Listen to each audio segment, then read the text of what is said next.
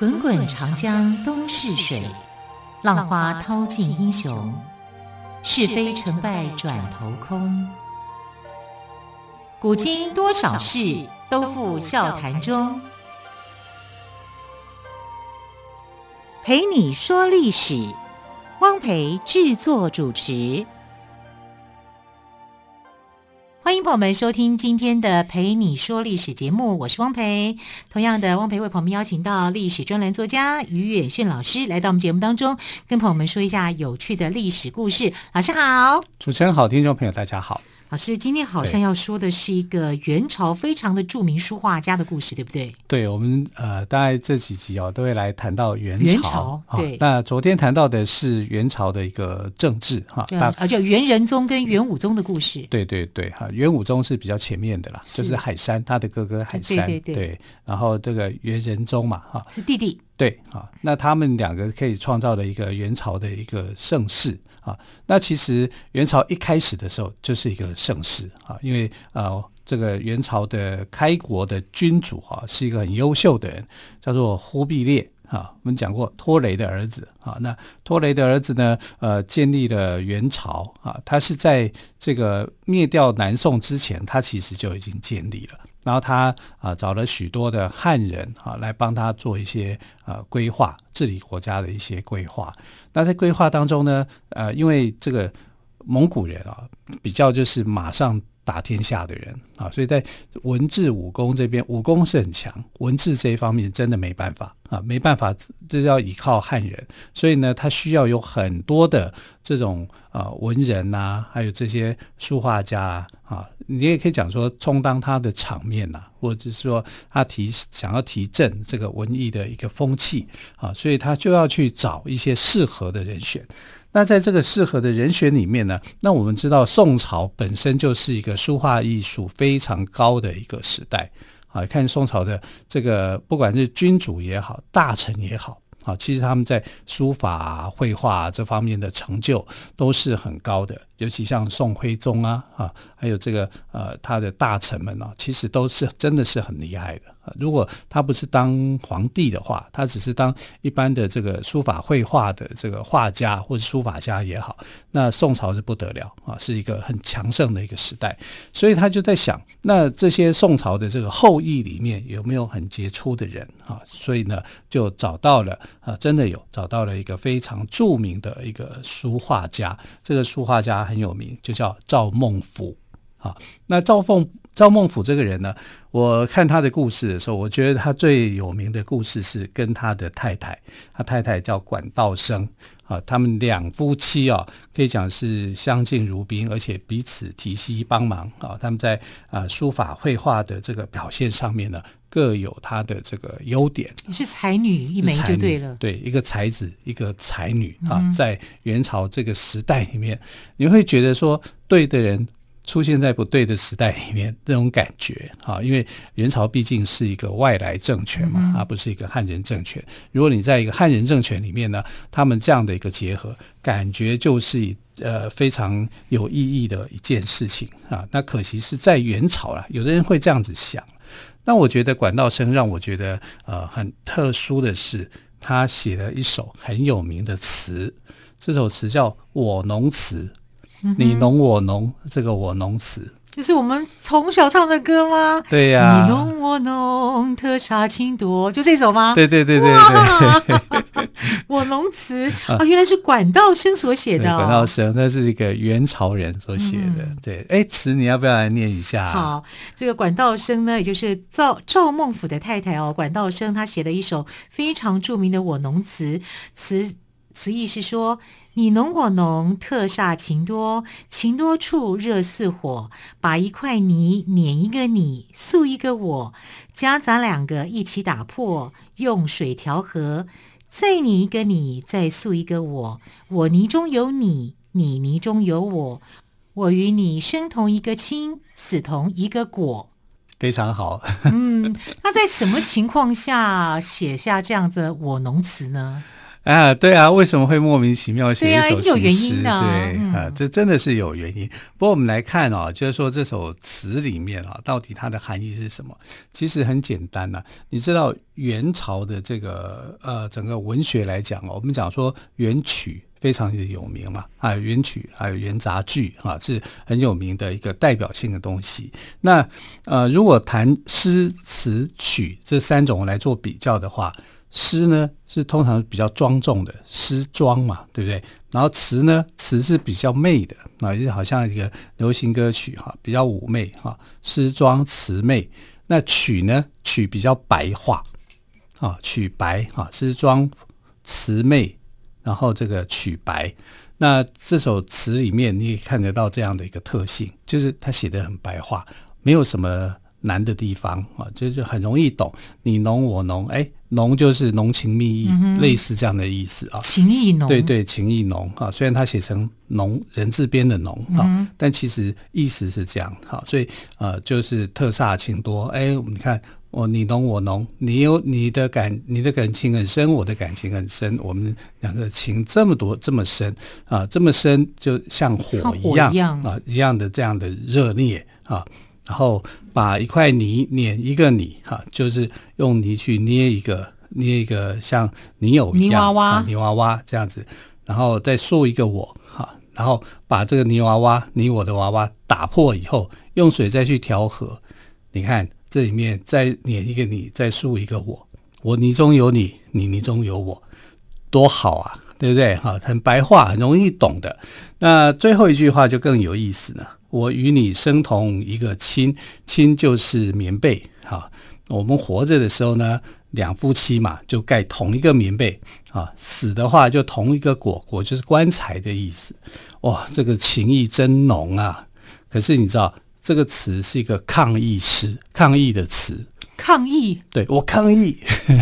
以前听到抗议，我我会我都会想到疫情的疫。是，哎，这一般抗议建议的意思对了对啊。为什么这么浓烈感情，竟然是一个抗议词？文人夫妻真不一样，那不是大吵大闹的，就写个词，画个图，对啊，来缓解夫妻的一些尴尬的气氛。好，做做妻子的为什么要写这个词来抗议自己的丈夫？先生一定有原因啊。对呀、啊，如果是你，你会怎么想？赵孟頫做了什么事呢？是、啊、因为。赵孟俯想要纳妾，对，我一定是往外遇方面想。赵孟俯想要找小三、小四，对，然后他就他就讲的很理理直气壮啊，对，对，他就跟这个不吵不闹，我管道生写说。那有钱人家不都是这样吗？三妻四妾吗？对啊，你看苏东坡，苏东坡也有两也有妾室啊，他的妾室叫曹云啊，姓王啊，王曹云啊，还有这个王学士啊，王献之啊，他也有这个很多的妾啊，所以我如果纳妾的话，我身边有几个妾，很正常吧？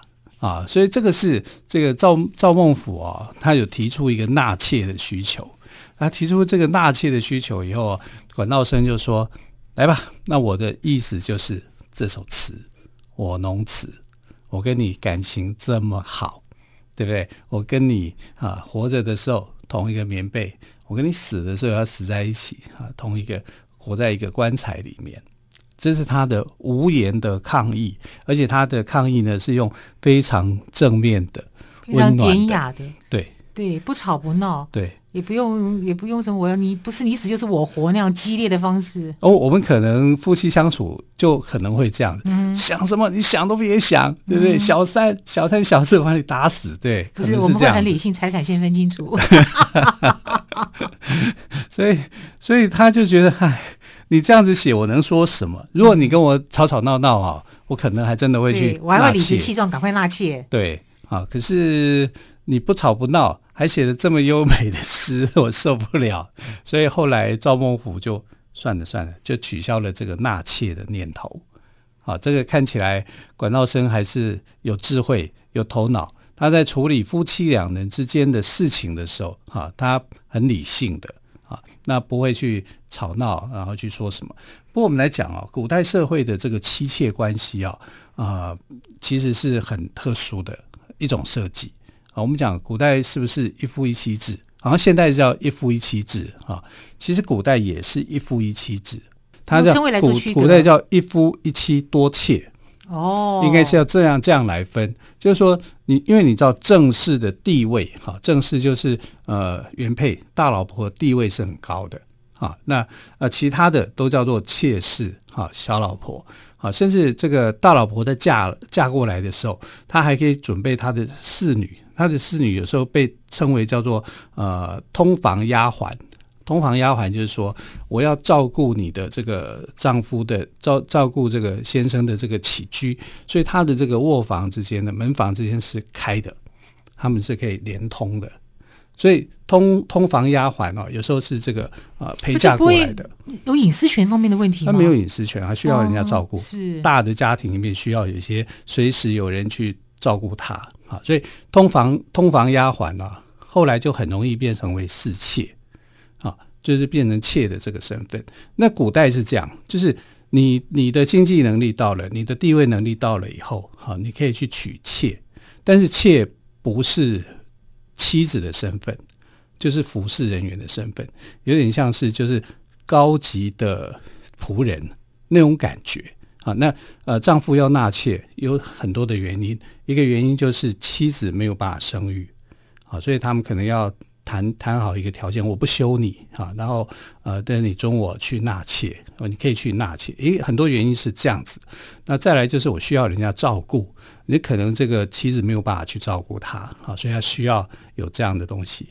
那当然最大原因就是好色嘛啊，我有权利啊，我我权力欲望大，我我希望去纳妾啊。那妾的地位是不如老婆的。啊，老婆就是正室啊，所以正妻的地位是高的，所以中国社会有所谓的嫡庶之分嘛，所以当然就有妻妾之别。所以正确来讲，中国社会是一个一夫一妻多妾制。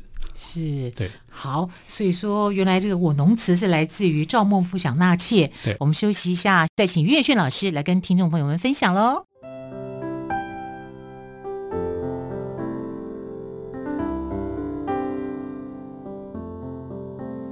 听见台北的声音，拥有颗热情的心，有爱与梦想的电台，台北广播 FM 九三点一。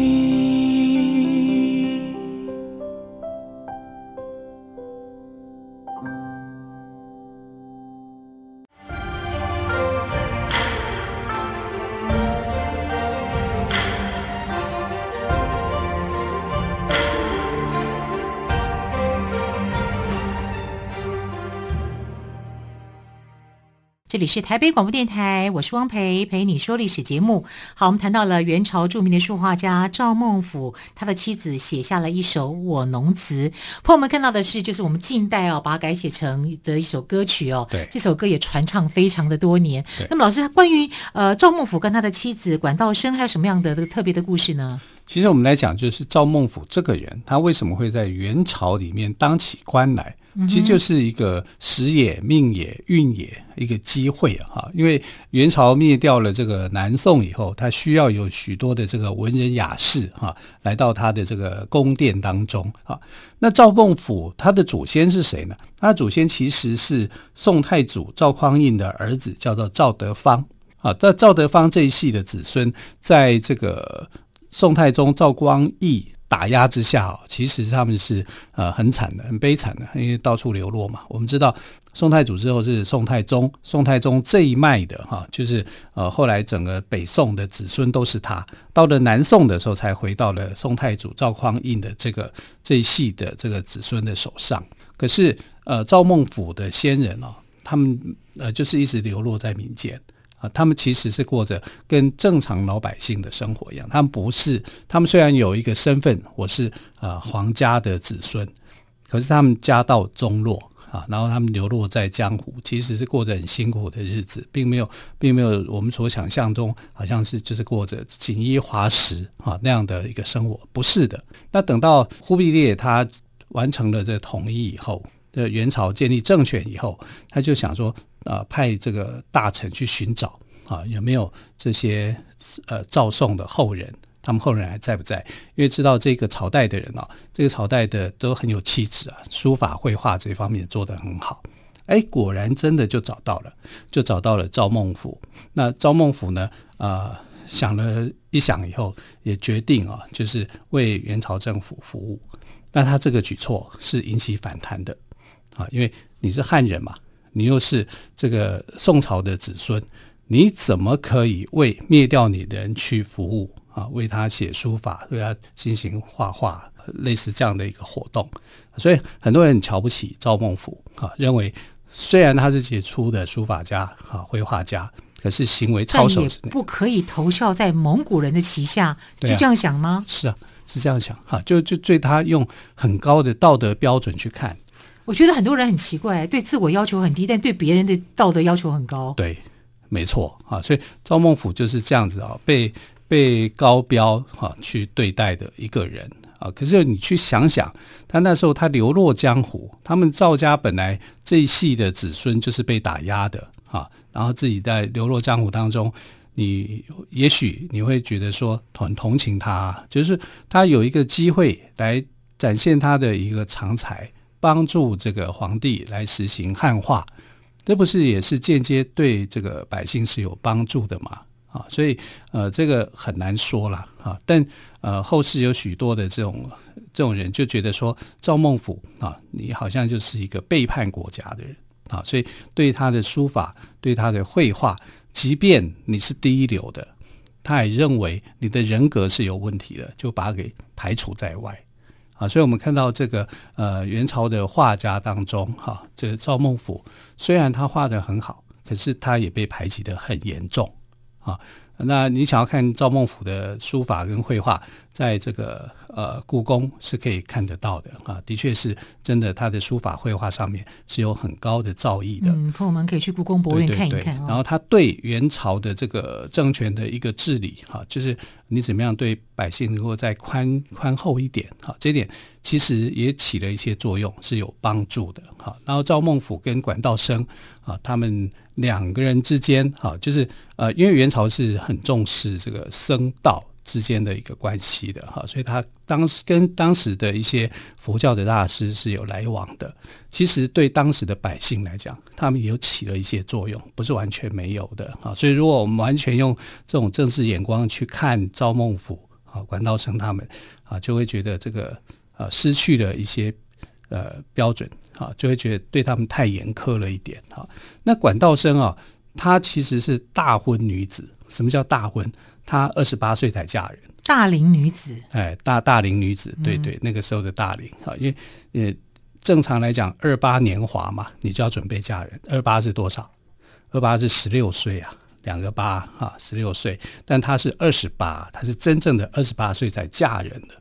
那为什么、哦、在那个年代算晚呢？对呀、啊，她都可以嫁两次，真的 啊。那为什么他会那么晚嫁？他就是觉得说自己没有找到适婚的对象，要合意的对象，情意跟心灵相通的。对啊，所以他就宁愿啊，如果真的没有，他可能就不婚了。可是看到赵孟頫以后啊，她就啊爱上了在赵孟頫，觉得他非常的有才华啊，所以他选择的这个夫婿的标准。可能第一个是先从才华着手的啊，再来就是赵孟頫也是一个帅哥吧啊，所以他就嫁给了这个呃赵孟頫啊，两个人的感情是很好的，而且他们很特殊一点是什么？他们是自由恋爱，哈，不是说媒妁之言啊什么的。我觉得元朝社会也许也是一个好处啦，就是说在婚姻制度哈，在一些制度上面来讲哈，反而是比较自由。啊，不会那么样的呃拘束啊，所以他们这一段的是一种恋爱啊，是真正的我们现在所讲的自由恋爱，所以他们两个是自由恋爱认识。在那个年代很难得哎，元朝元朝哎，多久以前呢、啊？对、啊，那你们现代人找不到理想对象，都还要去婚友社了。对、啊，可能在大陆不是有很多的这个相亲节目嘛？啊，所以管道生他。她的这个意识，女性意识是非常的强的啊，在那个时代里面这样。那赵孟頫呢，官就做得越来越大啊，然后年近五十的时候，就想要纳妾嘛，因为你知道，就是男男性就是这样子，他到了一定的程度的时候，哈，五十岁的男性也老了，对对对，年华逝去了啊，所以五十岁的时候兴起了这个纳妾的念头。那传统的中国地位，我刚刚就有解释说，中国其实是一夫一妻多妾啊，我们来。正常来讲，应该叫这样讲，因为呃，正妻的地位是很高的。一般的家庭里面，如果你要纳妾的话，你是要经过正妻啊，也就是大老婆的同意，你才可以去纳妾的。如果大老婆不同意的话，那家庭会起纠纷的啊，是这样子啊。就是说，你一般如果家庭啊愿意去尊重、遵守这样的遵守大老婆的一个方式的话啊，你这样子纳妾啊，一家才会和睦。好，那可能有些呃剧情都会比较夸张，就是说呃这个妾啊，呃妾室跟大老婆之间都会有一些争执。好，这你来想想看嘛，就像后宫一样，后宫你的正妻是谁？就是皇后嘛。那其他的就是你的妾，这样。那皇后一定就是呃皇帝比较不会会尊重，但是不会接近的，因为其他的妃嫔都很漂亮嘛。都都要去跟皇帝去争宠嘛，而且皇后比较容易教训皇帝，要提醒他要问政啦，要是那民间就是妻妾，只要撒娇就好了。对呀、啊，所以就是做做的方法是不一样的。对，所以、呃、身份不同。中国的这个传统的三妻四妾的道理是在这样子的啊，是建立在这种基础上，一直到民国的时候啊，才把这个呃妻妾观念啊给改了，就是说呃你的你的。在婚姻是神圣的，是道德的啊，所以要一夫一妻啊，你们啊不再有妾就不同意了啊。可是我们来看，就是呃过去时代还是有一些妻妾制度的一个影响，即便它已经消失了哈，可是。啊、现在社会当中，你还是可以看得到有类似这样的一个关系的存在哈，只是慢慢的大家都已经习惯了哈，就是一夫一妻、一妻一夫一妻的这样的一个生活。那我们看这个管道生跟赵孟頫之间，他写的《我侬词》啊，也就是管道生很技巧的、很智慧的，在中年的时间啊这个时间点里面呢啊，他用了一些啊抗议的方式，温和的抗议。啊，让赵孟頫啊，从此以后就打消这个纳妾的纳妾的念头。我觉得对男人来讲，这个也是要有很大的勇气的。对对对，他也没跟他吵，主要有不有没有不甩他写的这些？你写这个我不想看。对，对他也是心地算是蛮温暖的人。对，因为他如果想纳，他就纳了。对啊，他可不用在意妻子的感受啊。对啊，呃，可是他还是在意妻子的感受啊。然后，所以他们还是有感情基础，是有感情基础的哈。所以我觉得，就是夫妻之间的相处之道，如果以管道生跟赵孟俯这样的一个方式的话，啊，是蛮值得推崇的。所以这个故事告诉我们，女性朋友把这个词背起来吗？不是啦，就是说男人愿不愿意听啊。理性跟感性之间，对，其实他是用很感性的手法来表现他的理智的这一面呢。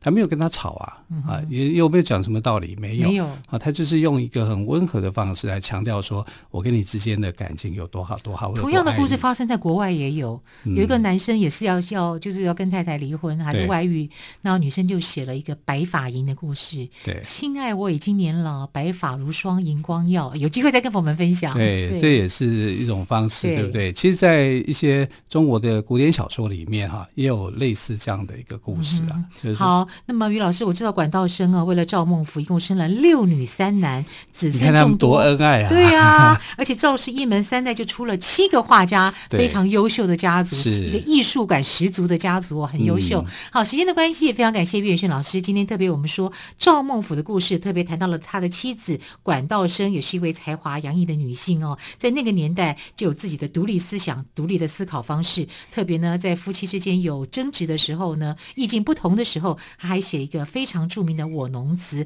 到现在依然被我们所传唱。谢谢于老师喽，谢谢，谢谢，亲爱的朋友，明天再会，拜拜。